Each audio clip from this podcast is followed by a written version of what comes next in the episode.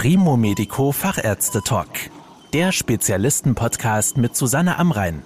Medizin für die Ohren. In unserer heutigen Folge geht es um Asthma bei Kindern im Vorschulalter. Luftnot in der Nacht oder beim Spielen und Toben ist für die Kinder, aber auch für die Eltern eine große Belastung. Um ihnen besser helfen zu können, soll mit einer neuen Studie untersucht werden, ob ein bereits zugelassenes Asthma-Medikament auch bei so jungen Kindern helfen könnte. Diese Studie wurde initiiert und wird geleitet von Professor Stefan Zielen von der Klinik für Kinder- und Jugendmedizin, Allergologie, Pneumologie und Mukoviszidose im Universitätsklinikum Frankfurt. Herr Professor Zielen, wie häufig kommt es denn eigentlich vor, dass schon Kinder im Alter von ein bis fünf Jahren an Asthma erkranken? In diesem Alter haben Kinder im Kindergarten oder der Kita sehr, sehr viele Infekte. Und das Asthma in diesem Alter ist viel, viel häufiger, als man bisher dachte. Woran liegt das? Ist relativ einfach zu verstehen. Die Kinder müssen sich ihr Immunsystem aufbauen. Sie haben viele Infekte und bei Kindern führen diese Infekte sehr rasch zu Husten und Pfeifen und erschwerter Atmung. Also man kann sagen, mindestens ein Drittel, das wären 30 Prozent alter Kita- und Kindergartenkinder, leiden zumindest an einer sogenannten obstruktiven Episode. Das ist eine Bronchitis mit Atemnot. Das ist so häufig, dass man früher sagte, wie ich noch junger Professor war, das ist ja kein Asthma, das ist eine obstruktive Bronchitis. Und mein Chef hat noch darauf bestanden, dass man die ersten zwei Jahre nur von der obstruktiven Bronchitis des Kleinkindes spricht. Aber wir wissen, dass viele dieser kleinen Kinder, die mit Obstruktionen erkranken, dann tatsächlich ein Asthma haben. Und es gibt eine einfache Definition. Wer mehr als drei solche obstruktiven Episoden in einem Jahr hat, leidet ziemlich sicher an einem Asthma oder wie wir sagen, an einem Infektasthma. Und die Amerikaner und Engländer sagen gerne, die leidet an einem Virus-induced Wheeze. Das heißt, die Virusinfektion löst diese obstruktive Episode aus. Die Erklärung liegt daran, dass die Atemwege kleiner sind und die Kinder eine erhöhte Empfindlichkeit haben. Und was in diesem Alter besonders hart für Eltern ist und schwierig ist, sehr viel rascher entwickeln die Kinder Atemnot. Obwohl Allergien und Asthma im Schulalter etwas häufiger sind, kommen viele kleine Kinder, also im Vorschulalter, mit diesen ersten Episoden in die Notfallambulanz, ins Krankenhaus und müssen teilweise aufgenommen werden und sie sind somit viel häufiger in der Klinik als Schulkinder. Wie können Sie denn untersuchen, ob es sich nun tatsächlich um eine Bronchitis handelt, die Kinder ja häufiger mal haben, wie Sie eben erklärt haben, oder ob es eben tatsächlich ein Asthma ist? Ja, das ist schwierig, wie ich schon angedeutet habe. Die Abgrenzung, ist das jetzt schon Asthma oder ist das nur eine Episode mit Bronchitis oder Bronchiolitis, ist schwierig vor allem in den ersten beiden Lebensjahren. Ab dem dritten, vierten und fünften Lebensjahr, wo die Atemwege größer werden, ist die Abgrenzung schon viel leichter. Viele vierjährige Kinder und Fünfjährige können bei uns auch mit der Lungenfunktion untersucht werden. Zunächst frage ich immer die Eltern, wenn sie kommen, wie spielt sich denn das ab? Und da kommt der Standardausspruch von den Müttern und Vätern, jeder Schnupfen schlägt auf die Bronchien und führt zu Pfeifen und Husten und Atemnot. Mein Doktor hat schon sehr oft Medikamente eingesetzt, die die Atemwege erweitern. Und an Untersuchungen, die wir auch bei kleinen Kindern, also im ersten, zweiten und dritten Lebensjahr gut machen können, steht ganz im Vordergrund der Allergietest. Ist der Allergietest positiv, und die Kinder haben solche Obstruktionen, ist die Sache ganz einfach. Das ist wie 1 und 1 gleich 2. So ist Obstruktion plus Allergie immer gleich Asthma. Das kann man sehr gut den Eltern vermitteln. Es gibt weitere Zeichen, die dem Doktor Gewissheit geben, dass ein Asthma vorliegt. Wenn die Eltern zum Beispiel sagen, wenn mein Kind Salbutamol inhaliert, Herr Doktor, dann sind die Geräusche aus der Lunge weg. Das spricht immer für einen Funktionszustand, für ein Asthma. wenn das Kind Bronchitis und Schleim in der Lunge hätte, würde das durch Salbutamol, einem bronchenerweiterten Medikament, nicht weggehen. Was auch für das Asthma spricht, ist, wenn Eltern belastet sind oder Geschwisterkinder. Und einer meiner Lieblingsantworten an Eltern ist immer, die Haut ist ein guter Spiegel der inneren Schleimhäute. Wenn man die Kinder bei der Untersuchung auszieht, bei 1 bis 5 und die Lunge untersucht, fällt sehr häufig auf, dass so rote Flecken entstehen. Und man kann manchmal auf der Kinderhaut wie malen, das nennt man Dermatographismus. Ich schreibe sehr gern den ersten Buchstaben des Namens, sag mal, der Kleine heißt Konstantin, ein K hin. Und dann sieht man nicht nur ein rotes K, sondern man sieht praktisch eine Quattelbildung, ein Dermatographismus. Da sind die Eltern überrascht. Ich lasse ein Foto machen und sage, sehen Sie, nur durch den leichten Druck entsteht hier praktisch ein Edem und dasselbe passiert, wenn die Viren in die Lunge fallen. Es gibt ein großes Konzert. Warum die Abgrenzung schwierig ist, ist eben einfach auch anatomisch zu erklären. Vor allem in den ersten beiden Lebensjahren sind die Atemwege sehr klein. Da kommt es zu solchen Anschwellen und Verstopfen der Atemwege sehr viel schneller. In kleinen Atemwegen macht wenig Sekret viel Musik. Oder, wenn man das jetzt akademisch ausdrückt, der Strömungswiderstand hängt von der vierten Potenz des Radius ab. Das ist das berühmte Hagen-Pollsche Gesetz. Wenn also bei einem Erwachsenen die Schleimhaut ein bisschen anschwellt im Rahmen eines Infektes, wird er vielleicht heiser. Ein kleines Kind, wo die Atemwege anschwellen, verstopfen die Bronchien und entwickelt sehr schnell Atemnot. Dass Asthma sehr viel häufiger ist, als man früher dachte, im Alter von 1 bis 5, hat auch dazu geführt, dass seit 2017 ein Disease Management Programm für Asthma 1 bis 5 Jahre von der gemeinsamen Bundesausschuss eingeführt wurde. Früher dachte man wirklich, das gibt es nicht so. Aber man hat sich diesem Problem zugewandt und in diesen Leitlinien steht Folgendes, weil ja bei vielen Kindern, zumindest 1 bis 3 Jahre, die Lungenfunktion noch nicht zur Untersuchung herangezogen wird, wenn die Symptome auf einen Therapieversuch mit antiasthmatischen Mitteln gut ansprechen, das heißt, wenn ich die Bronchien erweitere und die Geräusche sind weg, spricht das sehr für Asthma. In diesem Leitlinienkapitel steht auch drin, Giemen und Pfeifen auch unabhängig von Infekten, bei Toben, beim Lachen oder nach Allergenkontakt spricht natürlich auch für Asthma. Und man soll die Kinder, steht in diesem Bericht, bei der Auskultation anhalten, kräftig einzuatmen oder man hilft durch eine Thoraxkompression mit, um dann das Giemen zu hören.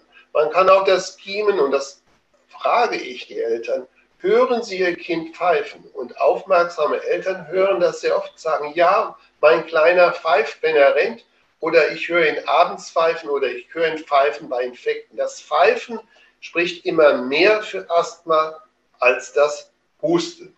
Und natürlich, wenn stationäre Aufenthalte wegen Atemwegsobstruktion vorlagen, das ist immer ein Alarmzeichen.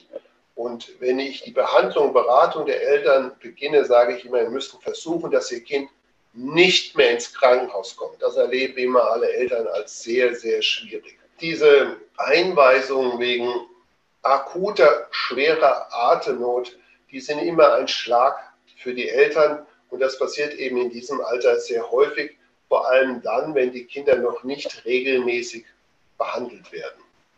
Und was auch wichtig zu sagen ist, wir haben mal unsere Kinder nachuntersucht, die in den letzten zehn Jahren bei uns waren mit Asthma in diesem Lebensalter und schwerem Asthma. Das waren über 200 Kinder. 25 Prozent dieser Kinder kamen innerhalb von zwölf Monaten wieder in die Klinik. Also das ist nicht nur ein Ereignis, sondern eine schwere Obstruktion bereitet den Weg für die nächste Obstruktion vor. Und das ist immer ein Warnsignal fürs Asthma.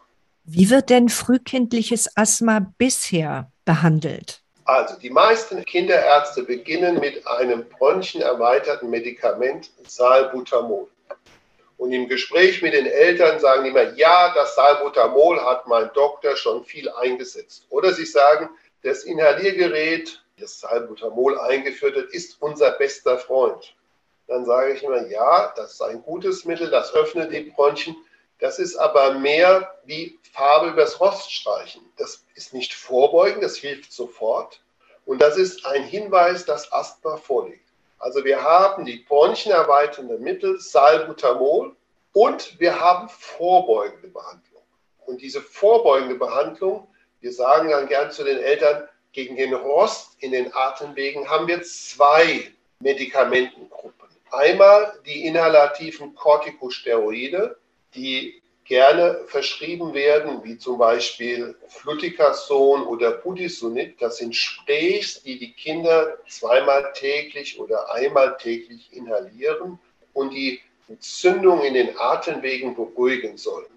Eltern haben da oft große Angst, dass zu viel Cortison verschrieben wird, aber Cortison-Sprays in den kindgerechten Dosen machen keine schweren Nebenwirkungen, wie man es von Tabletten oder Salben kennt. Also es ist sehr gut verträglich in der richtigen Dosierung. Gerne kombiniert man diese Cortison-Sprays auch mit bronchienerweiternden Sprays, sogenannten Kombinationssprays.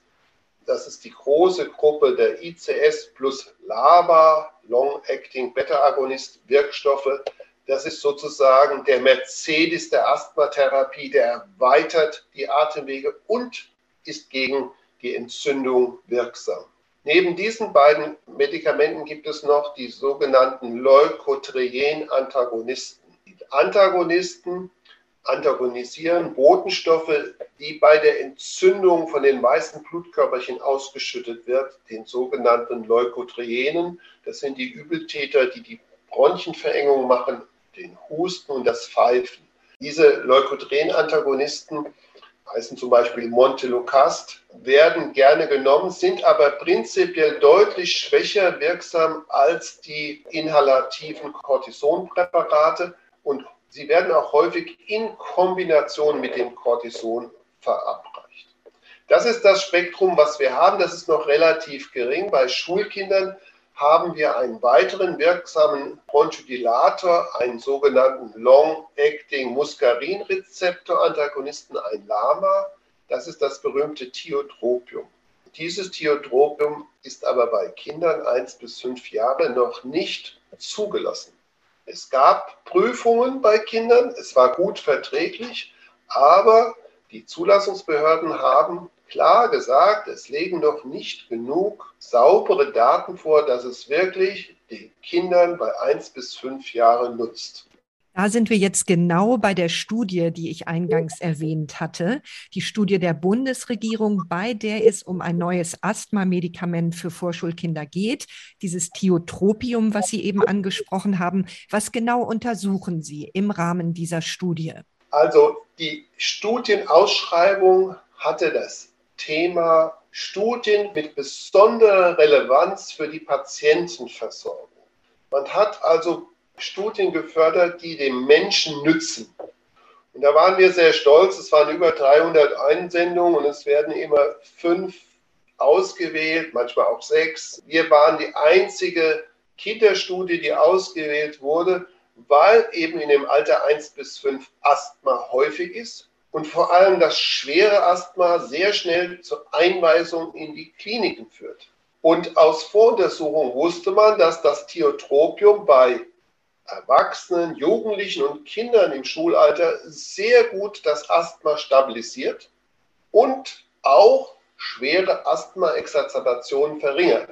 Also man hatte schon bei den älteren Kindern und jugendlichen Erwachsenen ein tolles Signal, dass dieses Medikament gut wirkt. Es wurde auch dann von einer großen Firma, die dieses Produkt herstellt, eine Studie bei Kindern durchgeführt, die auch zeigte, dass es sicher und gut verträglich ist. Das ist ja das wichtigste Argument für unsere Eltern. Ist denn der Stoff auch sicher?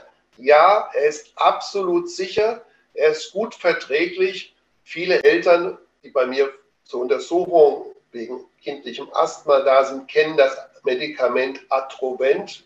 Das ist ein bronchenerweitertes Medikament und ich sage immer, das Thiotropium ist das langwirksame Atrovent. Das hält die Bronchien länger auf. Und da die Kinder ja besonders kleine Atemwege haben und schnell in die Obstruktion kommen, ist es eben besonders wichtig, dass da die Bronchien aufgehalten werden. Es gab also diese berühmte Voruntersuchung, die zeigte, das Produkt ist sicher. Und in diesen drei Monaten der Behandlung sah man auch, dass die Patienten stabiler waren. Aber es war eben nicht ein ganzes Jahr. Und diese Lücke schließt jetzt unsere Studie. Wir wollen zeigen, bei 204 Sorgenkindern, die unter den bisherigen Medikamenten nicht ausreichend stabilisiert ist, dass die Zugabe von Thiotropium das Asthma stabilisiert. Nun kann man eine solche Studie nur dann planen und erfolgreich durch diese bürokratischen Hürden bringen, wenn sie ein ganz sauberes Design hat. Und unser Design sieht so aus. Zunächst werden die Eltern eingeladen, zur ersten Untersuchung zu kommen. Beide Eltern müssen informiert werden. Das macht Studien bei Kindern immer etwas komplizierter. Beide Eltern muss man gut informieren. Das machen wir über die Internetseite schon vorab oder auch über Informationen und dann natürlich im persönlichen Gespräch. Bei dieser ersten Untersuchung nimmt man die Krankengeschichte des Kindes auf. Sie müssen eine sehr gute Behandlung des Asthmas 1 bis 5 Jahre aktuell haben, also ein inhalatives Steroid oder auch gar zusätzlich diesen Leukotrierenantagonisten und weiter Symptome haben. Das ist die Einschlusskriterien. Dann müssen die Eltern vier Wochen lang ein Symptomtagebuch führen, was wir elektronisch heute mit einer App machen und müssen ihre Symptome aufzeichnen. Sind keine Symptome da vier Wochen lang, ist die Studie schon beendet. Weil wir wollen nur, wo wir nachgewiesen haben, dass Symptome weiter bestehen, nur diese Kinder werden eingeteilt in Thiotropium oder Placebo-Gruppe. Also von den 204 Kindern bekommt die Hälfte Thiotropium, Hälfte Placebo und dann behandeln wir die mit beiden Zusätzen ein Jahr lang und wollen sehen, ob die Studie erfolgreich ist. Wie genau läuft das ab? Wie häufig müssen die Kinder und Eltern während dieses Jahres zu Ihnen zur Untersuchung kommen? Also die Studie umfasst sieben Visiten. Die erste Visite und die zweite liegt genau vier Wochen auseinander. In diesen vier Wochen wollen wir feststellen, ob überhaupt eine Behandlungsnotwendigkeit, eine Zusatzbehandlungsnotwendigkeit bei der Basisbehandlung mit inhalativen Steroiden besteht. Wenn das der Fall ist, werden die bei Visite 2 erhalten die Kinder entweder das Placebo oder das Verum Thiotropium. Die sehen wir dann sechs, zehn und dreimal im Abstand von zwölf Wochen wieder, also einmal im Quartal, sodass es insgesamt sieben Visiten gibt. Warum haben wir ein Jahr gewählt? Ein Jahr deswegen, damit wir saisonale Schwankungen ausschließen. Im Sommer geht es meist den Kindern etwas besser als im Herbst, Winter und Frühjahr. Die Monate mit R sind gefährlich. Wir wollen ein Jahr rekrutieren und ein Jahr das verfolgen, weil im Jahr bei den Sorgenkindern wir doch davon ausgehen, dass ein klarer Unterschied zugunsten des Thiotropiums auftritt. Und wer sich mal mit klinischen Studien beschäftigt hat, fragt dann immer uns, ja, was ist denn der primäre Endpunkt? Auf was achtet ihr denn besonders? Und der primäre Endpunkt in unserer Studie ist die Zeit bis zur ersten schweren Exacerbation, definiert als Cortisongabe systemisch, als Zäpfchen, Tablette oder Saft. Das ist der primäre Parameter, weil wir glauben, dass die Gruppe mit Thiotropium stabiler ist. Sekundäre Parameter, die sind auch wichtig. Das ist was, was Eltern interessiert. Kita-Fehltage, Kindergarten-Fehltage. Wenn die Kinder nicht in den Kindergarten gehen können, muss die Oma organisiert werden oder die Mutter oder der Vater zu Hause bleiben und können nicht zur Arbeit gehen. Das ist für eine junge Familie extrem oft schwierig. Man geht natürlich zum Arzt vermehrt. Wir zählen die Anzahl der Arztbesuche in beiden Gruppen. Wir schauen natürlich auch, wie weit das Notfallmedikament Salbutamol, was die Bronchien erweitert, zusätzlich eingesetzt wird.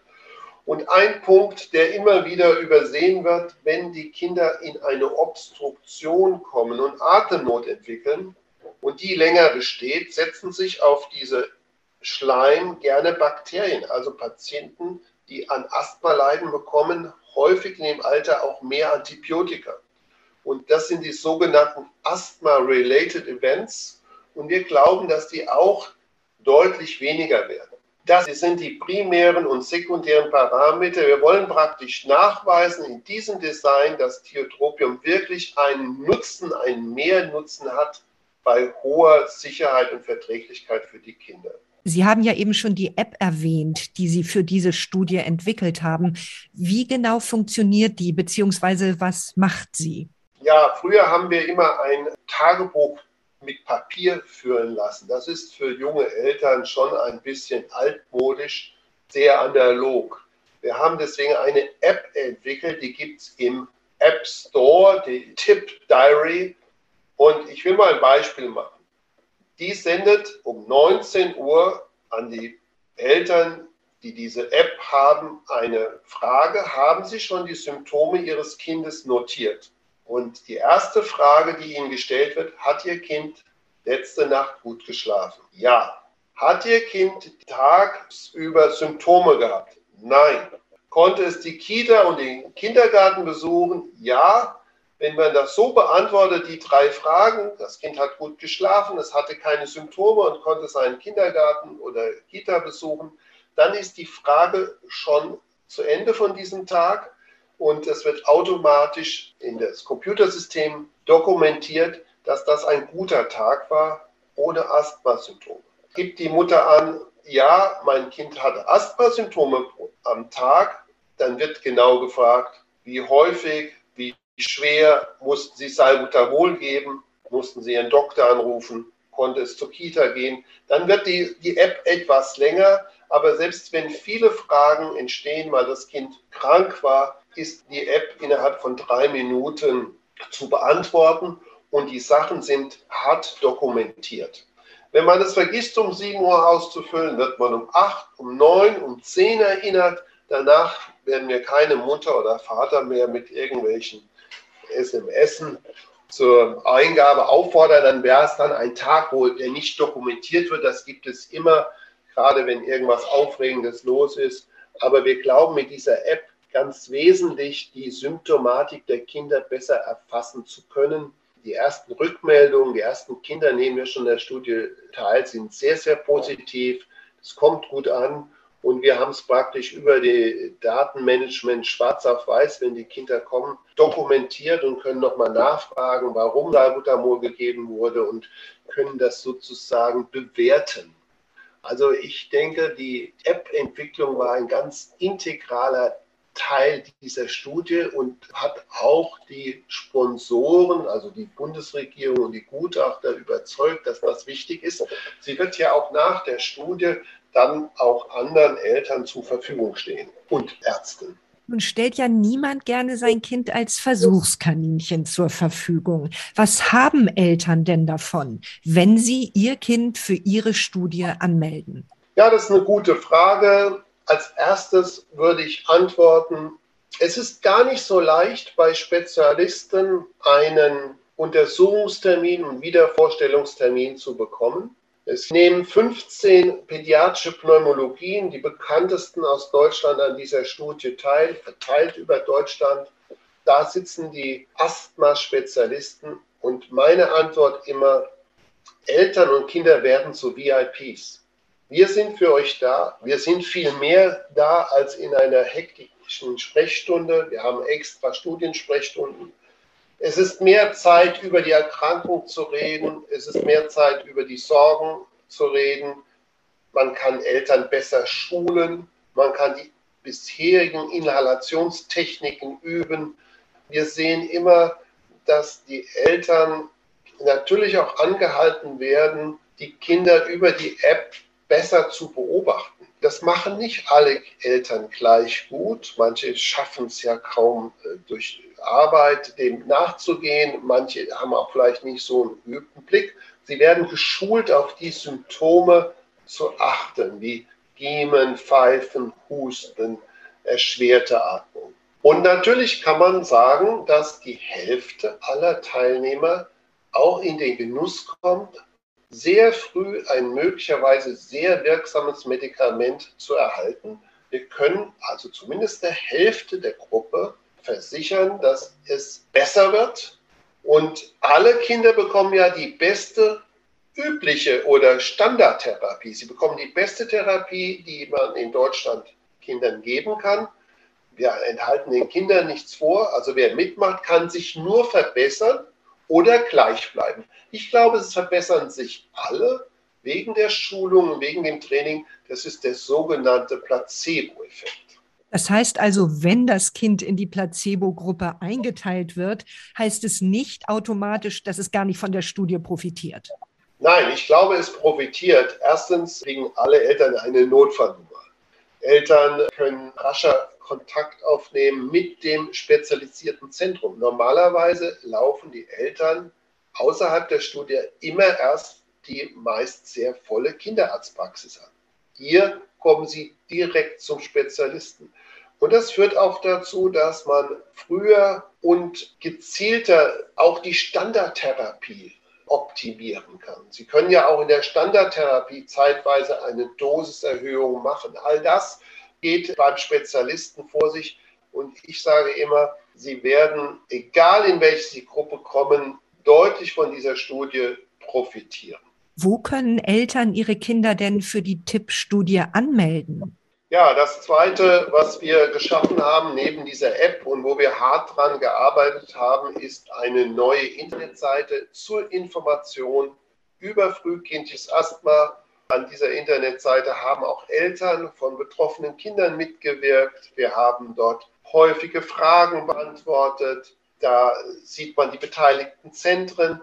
Und wir haben das bei dem eigentlich größten Allergieportal untergebracht mein Allergieportal findet man bei Google sofort. Und auf der ersten Seite taucht unsere Studie auf oder Sie suchen unter Tippstudie und finden das sofort.